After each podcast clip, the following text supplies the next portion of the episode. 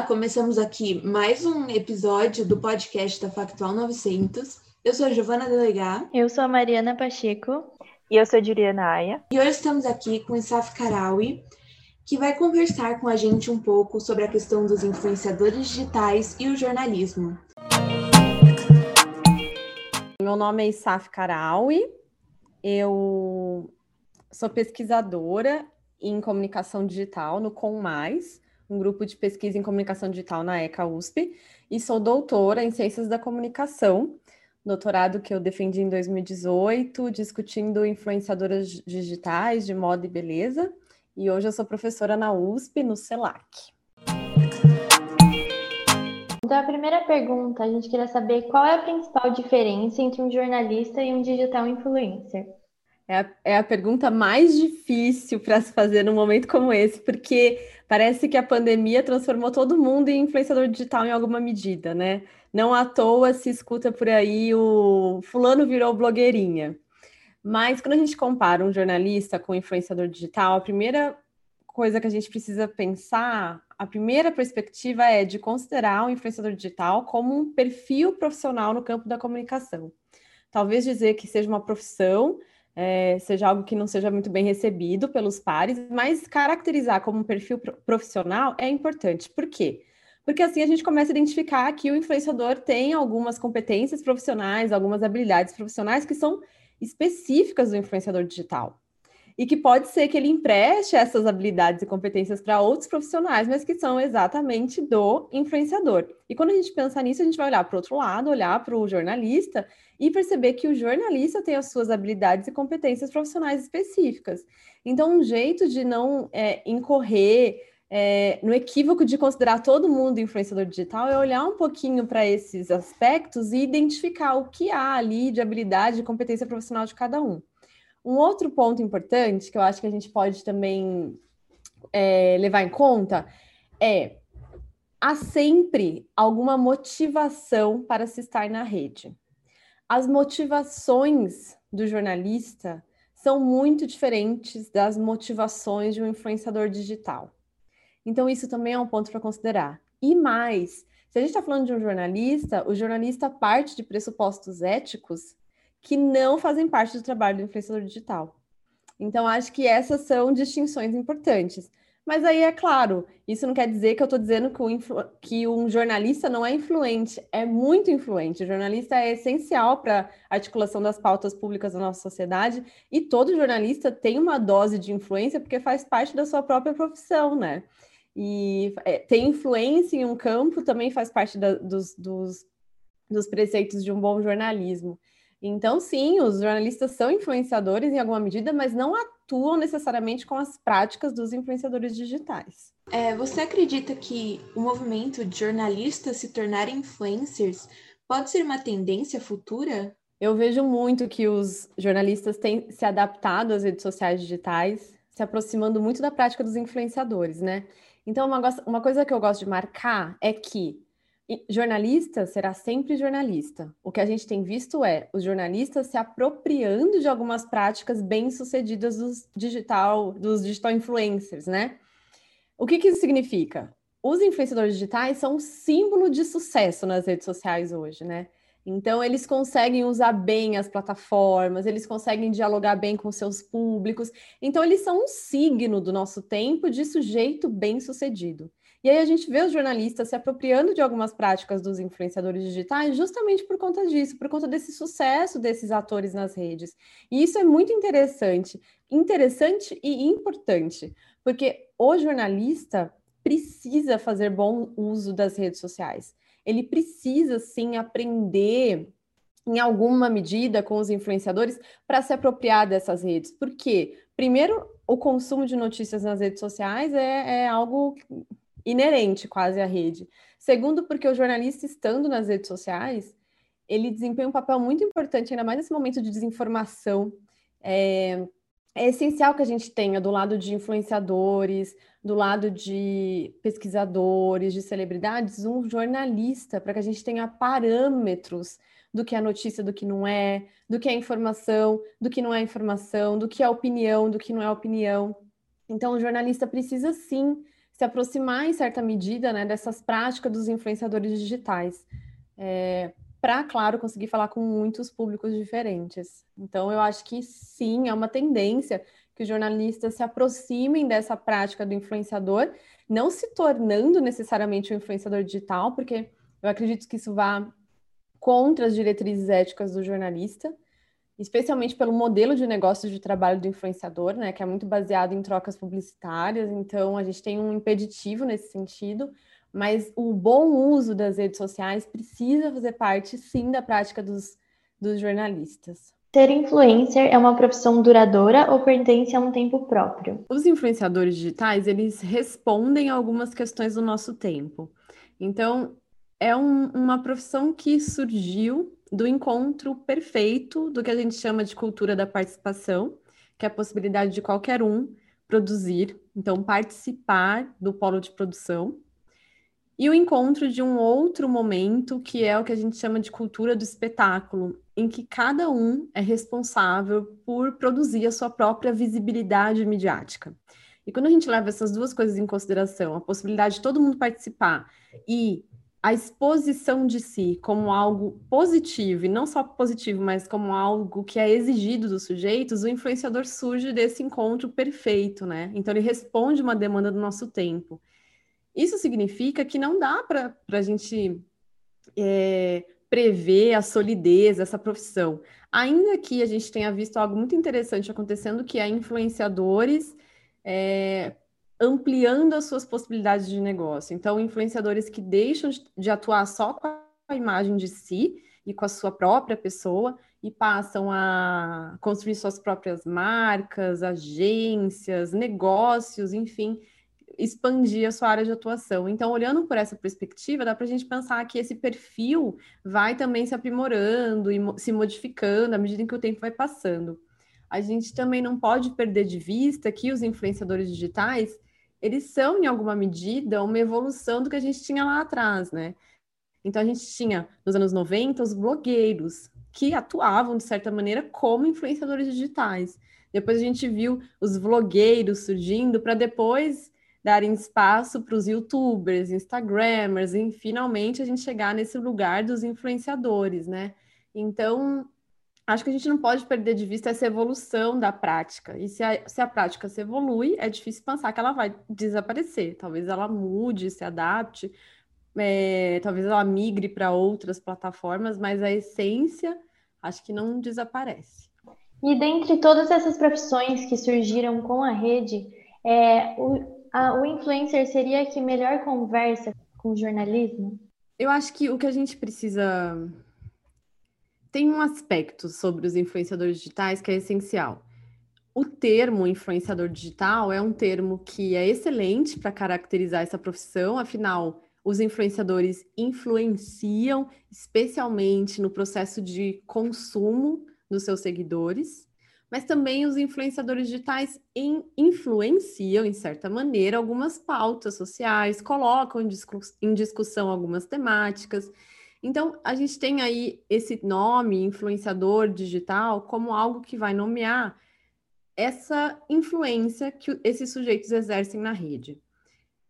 Isso quer dizer que, em alguma medida, os influenciadores se aproximam, sim, dos jornalistas, muito por conta dessa influência percebida.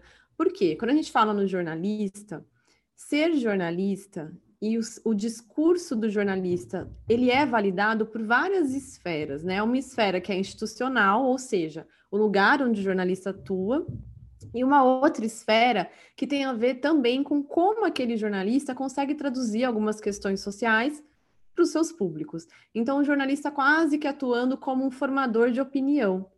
E por muito tempo, os influenciadores eram formadores de opinião, essencialmente, eram mediadores entre a mídia tradicional e os públicos. Então, em alguma medida, há vários aspectos que vão aproximar os influenciadores digitais dos jornalistas. Então, talvez esse caráter de formador de opinião seja algo importante para a gente considerar. Uma outra questão importante também é o crédito, então, o direito à fala, o direito ao discurso. Isso significa o jornalista tem um crédito, ele recebe um crédito Um crédito que pode vir da sociedade, da instituição na qual ele atua, pode vir de vários lugares. O influenciador também recebe um crédito dos seus seguidores. Então, ele, esse, são sujeitos creditados socialmente, carimbados socialmente, que têm o direito à fala, o direito à palavra, por conta dessa circunstância social. Então, há várias aproximações né, do jornalista e do influenciador. No entanto, eu queria muito pontuar a diferença, porque acho que pontuar a diferença é também proteger a profissão do jornalista, né? Porque no momento em que todo mundo é influenciador digital, então por que, que a gente precisa de um jornalista? Então, a diferença essencial entre o jornalista e o influenciador digital é a construção de autoridade a partir de preceitos éticos a gente discute muito hoje no mercado a falta de ética dos influenciadores, né? Um discurso que é trocado por uma campanha publicitária, né? Uma imagem pessoal do influenciador que ele troca com uma marca, com uma parceria. É, a responsabilidade do discurso quando os influenciadores falam de notícias ou disseminam desinformação, a responsabilidade do influenciador digital quando ele vai falar de uma cirurgia plástica. A gente tem discutido muito, né? A responsabilidade do influenciador o jornalista tem isso em sua própria prática. Pensar em atributos éticos faz parte da profissão do jornalista. Então, quando o jornalista está no digital, no analógico, então no tradicional, no nicho, não importa o espaço que o jornalista ocupe, ele vai sempre basear a sua prática em preceitos éticos. Então, o que é importante para a opinião pública, quais são as discussões importantes de serem fomentadas, quais são os pontos, os enfoques possíveis de uma notícia, que, que é opinião, o que, que é informação. Então, acho que essas diferenças são essenciais. É, na sociedade atual, como essa ansiedade de se fazer ver e esse sentimento de espaço de fala para todos que as mídias sociais trazem afetam o jornalismo e até mesmo os influenciadores digitais, porque hoje em dia você observa cada vez mais a criação de microinfluenciadores para nichos específicos que tomam o lugar dessas grandes personalidades. Os impactos principais dessa entrada de muitos sujeitos no polo de produção, ou seja, tendo ferramentas para produzir e distribuir conteúdo, leva para um cenário de amadorização na rede. E o que, que tem nessa amadorização? A gente começa a adentrar um espaço em que se perde o parâmetro. Muito dificilmente quem atua a partir de uma lógica do amadorismo, vai conseguir reconhecer em si os seus próprios limites de atuação, diferente de um profissional que conhece os seus limites, conhece os limites da sua profissão. Um amador não. Então a gente começa a lidar com uma ausência de parâmetro. E mais do que isso, a gente tem visto um impacto na forma como as pessoas consomem nas redes sociais, independente de estarem produzindo conteúdo ou não, mas de forma na, na, forma mais passiva do consumo. A gente percebe que há uma, uma incompreensão do que é, por exemplo, algo opinativo, do que é algo informativo, do que é um, um, uma brincadeira, diferença em, em, em relacionar tons, entender o tom de sarcasmo, de humor, de brincadeira, de seriedade. Por que, que a gente tem essa diluição? Porque nas redes sociais tudo está no mesmo lugar. Então, no mesmo feed que você recebe uma foto de um amigo, a foto de um bichinho de estimação de alguém, você recebe uma notícia de um jornal, você recebe a coluna de um jornalista, você recebe uma crítica literária. Ou seja, todos os, é, os, os tipos possíveis de discurso estão exatamente no mesmo lugar. E o consumidor, o leitor, fica responsável por conseguir filtrar esse material todo. E a gente tem percebido que isso é praticamente impossível. Então a gente vive um momento em que se toma opinião como informação, se toma hipótese como verdade, por conta dessa diluição, que é muito característica da entrada de muitos sujeitos produzindo, né? Essa amadorização. Se discute até a cacofonia das redes, né? Que é esse barulho, muita gente falando ao mesmo tempo, ninguém se escutando, mas talvez o principal aspecto seja de fato a nossa falta de parâmetro. Então, parâmetro do que é certo, do que não é certo, um parâmetro editorial do nosso consumo nas redes sociais. Isso, inclusive, se liga muito, né, com as pessoas se fecharem hoje em dia nessas próprias bolhas e prestarem atenção só na mesma opinião, porque é só isso que elas acabam filtrando, né? Exatamente. E a lógica das bolhas, ela é ainda mais cruel, porque ela pressupõe a existência de um algoritmo, né? Então, de uma inteligência que está por trás das redes sociais, que vai entregando cada vez mais conteúdo similar àquilo que a pessoa já consome, porque entende que aquilo ela gosta de consumir.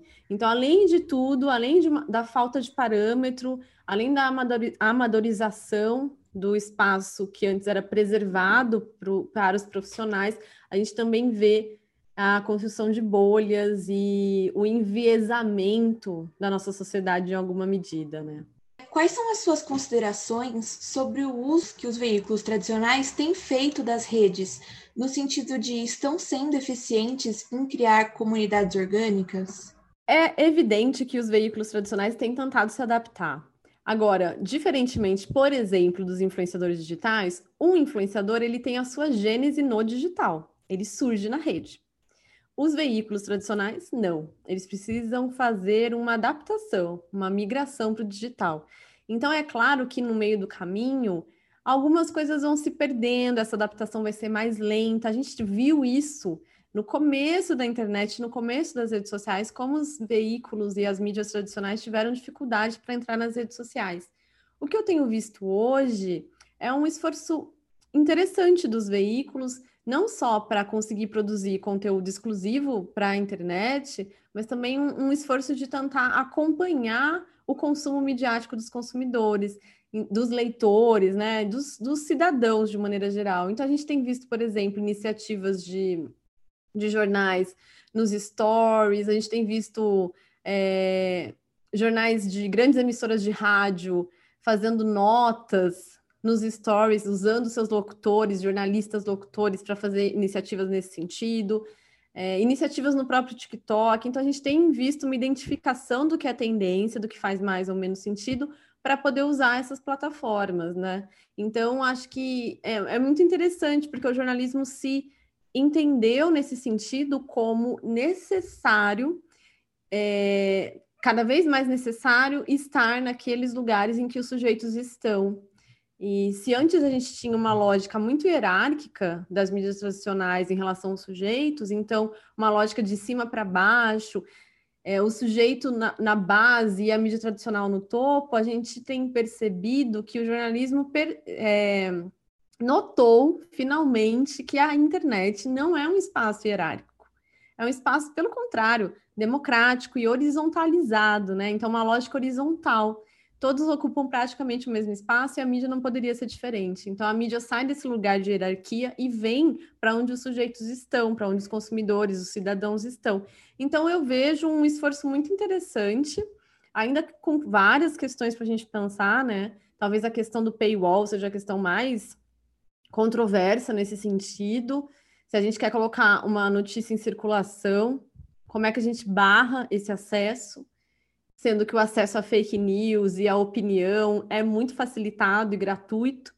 Então, tem algumas coisas que a gente precisa pensar nesse sentido, mas há um esforço interessante aí da mídia nos últimos anos nesse, nessa seara. Você acha que os jornalistas, por terem estudado sobre, possuem alguma vantagem sobre aqueles que têm como uma única profissão o influenciador digital? Por terem estudado sobre?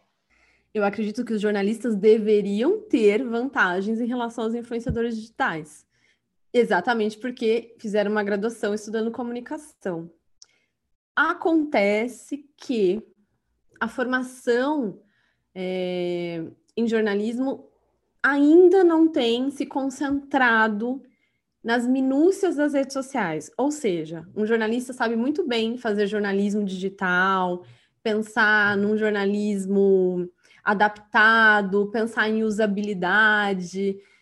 Mas o uso das redes não é algo que se estuda, enquanto o influenciador digital está lá todo dia estudando aquela rede, né? Estudando uma ferramenta específica. Por um lado, a gente pode considerar que o jornalista, independente da plataforma, vai saber o que fazer. Então, pode mudar do TikTok para o Snapchat, para o Instagram, para o Facebook. O jornalista vai ter como base sólida de conhecimento habilidades para lidar com qualquer plataforma, algo que talvez o influenciador não tenha. O influenciador vai sempre de forma muito intuitiva tentando entender as lógicas e os fluxos de comunicação de cada rede. Então, teoricamente, o jornalista teria sim uma vantagem. Não é o que a gente vê em grande parte do tempo, essa vantagem acontecendo na prática, mas essa formação é, tem sido algo que os influenciadores, inclusive, vêm buscando. Então, os próprios influenciadores têm percebido que, do jeito que o mercado anda e do jeito que os, os as redes mudam, é necessário ter uma base sólida para se estar nas redes, na internet, para poder pensar numa profissão em veículos, né? Porque no fim das contas, as redes acabam sendo veículos também, ainda que digam que não. Então, enfim, teoricamente, os jornalistas deveriam sim ter muita vantagem frente aos influenciadores digitais. E você acha cabível algumas influenciadoras digitais né, se sentirem ofendidas com o termo blogueirinha? Você acha que virou um, um termo pejorativo, assim, mesmo algumas tendo começado nos blogs? É compreensível os influenciadores, as influenciadoras se sentirem ofendidos com o termo blogueirinha. Por quê? Essa expressão blogueirinha, ela vem de um passado muito recente desse mercado de influência que é, quando as blogueiras de moda surgiram, elas eram rechaçadas pela mídia tradicional. Ou seja, elas eram muito questionadas. Não se entendia muito bem qual era o papel das blogueiras. E existia um medo na mídia tradicional, especificamente a mídia, a mídia de moda, existia um medo de que as blogueiras ocupassem o lugar dos jornalistas. Um medo que se justificava pela incompreensão de quem eram aqueles sujeitos, aquelas, aquelas jovens com blogs. O tempo foi passando e os jornalistas entenderam que as blogueiras de moda eram blogueiras de moda, ou seja, elas atendiam a outras demandas e ocupavam outros espaços na mídia que não o espaço de jornalista. E aí houve um processo de aproximação entre a mídia e as blogueiras. Acontece que ao longo do caminho, muitos estereótipos foram sendo construídos. Inclusive, esse estereótipo das blogueiras não saberem do que estão falando, de serem amadoras, que não, não, não têm nenhuma habilidade discursiva. As blogueiras acabaram virando piada. Depois, quando elas começaram a, a se institucionalizar e trabalhar com marcas, a gente viu um outro movimento que era a falta de ética no mercado e ausência de critérios para se relacionar com marcas, para fazer parcerias. Então, em vários momentos, as blogueiras foram estereotipadas como profissionais irresponsáveis, até fúteis, muito por conta dessa história na moda. Então, o termo blogueira passou a ser um termo pejorativo. Inclusive, quando o termo influenciador digital surge, as blogueiras de, de moda são as primeiras a se apropriarem desse termo, justamente para se afastar dessa ideia da blogueira. E a gente vê uma retomada para essa expressão blogueirinha, trazendo justamente esse caráter mais pejorativo. Então, blogueirinha, e ainda com esse sufixo inha, né, do diminutivo. Então, é muito comum que, que haja uma, uma, é, uma recepção negativa né, dessa expressão. Também tem um outro ponto, um outro ponto que é interessante para a gente pensar, que vai passar por sujeitos que estão usando as redes sociais como espaço de visibilidade para si. Ou seja, pode ser que tenha uma motivação em se tornar um influenciador digital, em fazer daquele espaço um espaço rentável, e daí essas pessoas recebem o apelido de blogueirinha. E aí também é interessante porque a lógica é diferente. A lógica é: você é uma blogueirinha diminuta, não alcançou ainda aquele lugar de prestígio. Então a gente tem essas duas possibilidades de compreender isso, né? As duas possibilidades são muito pejorativas e as duas diminuem o trabalho, tanto de quem começou agora, quanto de quem, tem, quem já está nessa carreira de influência há muito mais tempo. Bom, hoje a gente consegue ver que praticamente todo mundo tem uma chance de virar uma influencer, né? Até a gente vê criança virando influencer. Então, qual você acha que é a maior responsabilidade em ser um influencer? O primeiro ponto é: todos nós somos influenciadores em alguma medida. Todos nós somos influentes em algum, algum grupo social. Isso quer dizer que não há influenciador digital deslocado da realidade. Sempre que um influenciador digital surge, ele surge representando um grupo social. Ele é quase um eleito de um grupo, porque ele tem algumas características que ele que ele apresenta que o colocam num lugar de distinção em relação a outros sujeitos de um grupo. E essas qualidades podem ser quaisquer. Pode passar por uma pessoa carismática ou alguém que tem uma expertise específica, que conhece muito de um assunto, ou simplesmente alguém que fala bem em frente às câmeras. Então, ser influente é algo que é muito democrático. Todos somos influentes em alguma medida em algum grupo social, por mais diminuto que ele seja. É... Então, isso é uma coisa. Ser influente é uma coisa. O outro ponto é o momento em que você começa a vender a sua influência é o momento que a gente precisa questionar padrões éticos para essa profissão. O momento em que você usa o seu prestígio, a sua distinção em um grupo social para trocá-la por dinheiro, então trocá-la em parcerias comerciais com marcas, esse é o momento que a gente precisa exigir posturas éticas. Então, exigir posturas éticas tem a ver, por exemplo, com exigências mínimas, como a sinalização do que é ou do que não é uma publicidade.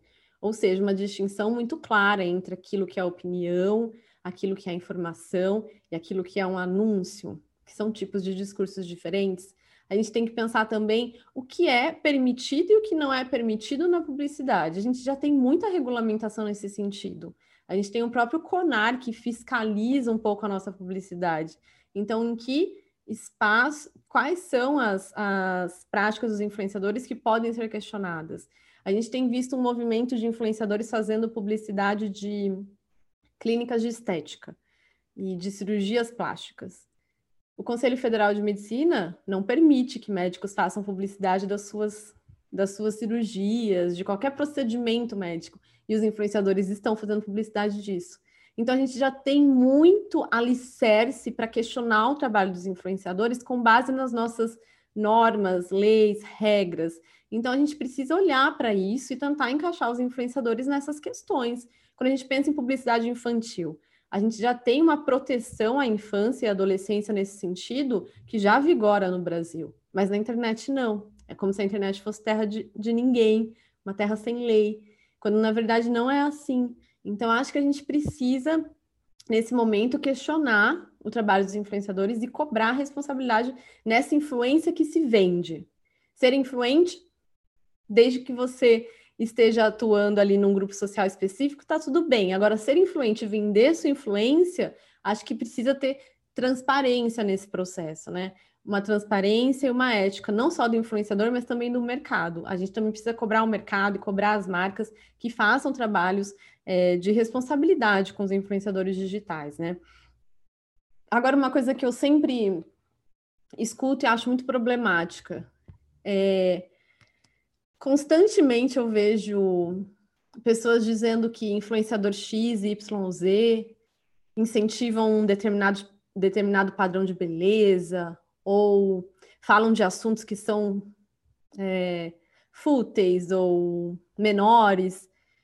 Essas são críticas que a gente precisa se questionar, porque o influenciador ele representa alguns grupos sociais. Então, se a gente pensa, por exemplo, numa influenciadora que prega um padrão de beleza opressor, então prega magreza a qualquer custo, prega uma cirurgia plástica em qualquer circunstância, essa influenciadora digital, ela não está descolada de um grupo social, ela foi validada por um grupo social, ela foi legitimada por um grupo social, ela recebeu voz, né? Ela teve o direito à palavra cedido por esse grupo social.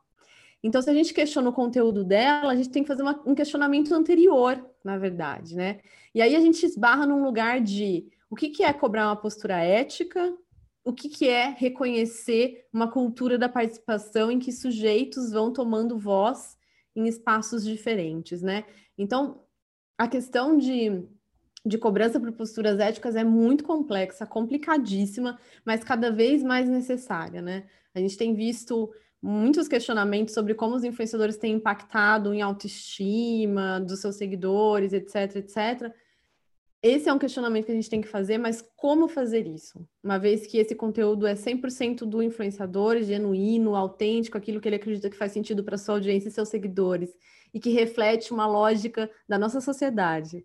Então, há questões para a gente pensar, há cobranças que precisam ser feitas, mas há outras discussões ainda mais complexas em jogo. E você acha que essa cultura né, do cancelamento, assim, o, o influencer ter uma ser cancelado por alguma coisa, assim, que provavelmente o seguidor, quando seguiu essa pessoa, não tinha aquele interesse, sabe? Por exemplo, essa polêmica que está tendo agora de Lipolade. Você acha que é como se fosse uma resposta, assim, para o influencer, esse cancelamento? O fenômeno do cancelamento é interessantíssimo, porque o cancelamento ele acontece quase quando existe uma ruptura de um pacto, um pacto tácito que foi estabelecido com a audi audiência, entre seguidor e audiência.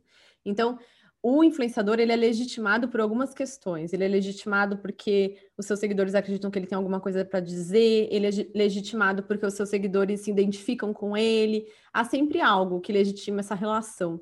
Quando o influenciador é cancelado, é muito provável que algo nessa relação se desestruturou. Então é como se fosse mesmo uma ruptura desse pacto, desse pacto que se estabelecia diariamente com um influenciador digital. E essa ruptura, ela pode ser traduzida sim em uma exigência por posturas mais éticas, em exigência por uma narrativa mais coerente. Os influenciadores constroem narrativas sobre si, sobre a sua própria história. Então, talvez também o cancelamento tenha relação com uma cobrança por narrativas mais legítimas, genuínas. E então, sim, eu acho que acredito muito que o cancelamento ele tenha relação com esse momento de percepção do poder que cada seguidor tem nessa lógica midiática contemporânea. Afinal, são os seguidores que têm é, o poder mesmo de colocar e tirar o influenciador do lugar que ele ocupa, esse lugar de prestígio, esse lugar de distinção que o influenciador ocupa, é muito outorgado, entregue pelos seguidores, né? Diferente, por exemplo, da mídia tradicional, quem legitima um jornalista numa primeira instância é um veículo tradicional de mídia. Então, é o veículo que o contrata que diz: eu carimbo esse jornalista, ele é bom, ele é competente, ele é ético. Nas redes sociais é o oposto quem tem esse carimbo são os públicos, são os seguidores. Então está muito na mão também desses seguidores esse manejo da nossa da nossa mídia contemporânea. Alguns influenciadores só sofreram uma transição de uma rede para outra. Então, alguns começaram no blog, passaram para o YouTube, Instagram e demais redes sociais com o passar do tempo e a ascensão de cada uma. Você acha que essas pessoas que têm um histórico maior talvez tenham um capital cultural e social e uma responsabilidade ou um aprendizado que trazem consigo maior pelo tempo, uma maior experiência? Sim, sem dúvida.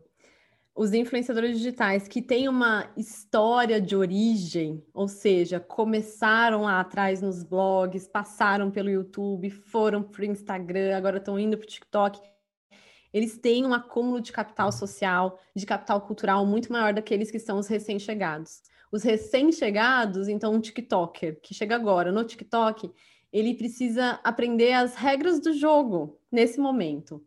Enquanto alguém que está nessa atuação há muito mais tempo já conhece diferentes lógicas do mercado, as mudanças possíveis dentro desse mercado e, consequentemente, já lhe foi exigido também muito mais, é, uma postura muito mais ética em momentos diferentes, né? Então, acho que é inevitável que essa que essa história, né, essa, essa carreira, a gente pode dizer, vá refletir no tipo de produção de conteúdo dos influenciadores digitais que estão fazendo adaptações em diferentes plataformas ao longo dos anos. E o que, que você acha das pessoas que questionam é, a razão do influenciador digital estar tá onde ele está, assim, é, como se não existisse algum motivo para tanto sucesso? Eu, particularmente, acho um equívoco gigantesco se questionar ou até olhar com um olhar pejorativo para os influenciadores. Acho um equívoco porque quando a gente olha para o influenciador e fica se questionando, nossa, eu não entendo por que esse influenciador faz sucesso, é como se a gente não estivesse olhando para que há para aquilo que existe atrás do influenciador, né? Então, o influenciador, ele não está deslocado da sociedade, ele responde a demandas da nossa sociedade, e mais do que isso, ele responde a um grupo social específico. A gente já falou disso, mas acho que vale a pena pontuar um pouco mais. É...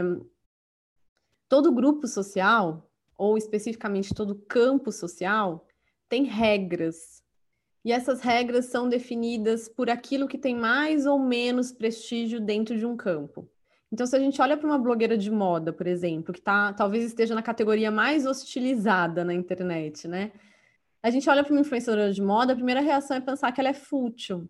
A gente não olha para um outro lado que é essa influenciadora de moda e de beleza, ela acumula algum tipo de capital. Um capital que é valorado num determinado campo, num grupo social específico. Então, ela vai acumulando alguns pontos dentro desse, desse grupo social que são considerados importantes.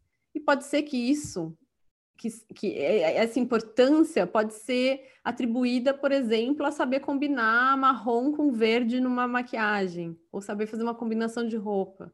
Não existe juízo de valor nisso que ela carrega e que a coloca num lugar, num lugar de distinção. Então, quando a gente olha para o influenciador e diminui a sua prática, a gente não olha para o grupo social do qual ele emerge. A gente desconsidera completamente aquele grupo social. Mesmo quando a gente fala do influenciador que, que mergulha numa banheira de Nutella, até esse influenciador revela alguma coisa de um grupo social. Um grupo que pode olhar para aquele influenciador e se projetar nele, ou seja, olhar para ele e pensar: que legal, gostaria de ter essa vida, gostaria de mergulhar numa banheira de Nutella. Ou a gente pode pensar num sujeito que olha para aquele influenciador e pensa: que legal, eu pareço com ele, eu me identifico com ele. Eu teria essa ideia também. Então a gente tem várias entradas e várias aproximações dos influenciadores que não tem a ver só com o influenciador. Na verdade, em nenhum momento a gente pode olhar para o influenciador e olhar só para ele. A gente precisa olhar para as lógicas sociais que se estabelecem a partir dele. Geralmente lógicas que consideram um grupo, uma audiência, públicos. Então, olhar com menosprezo para os influenciadores digitais é desconsiderar uma sociedade, né? E desconsiderar grupos. Então, eu acho que é mais um, uma miopia social do que qualquer outra coisa. Obrigada, Saf, pela participação e obrigada, ouvinte, por nos acompanhar por esse episódio. Obrigada pela sua companhia e até a próxima.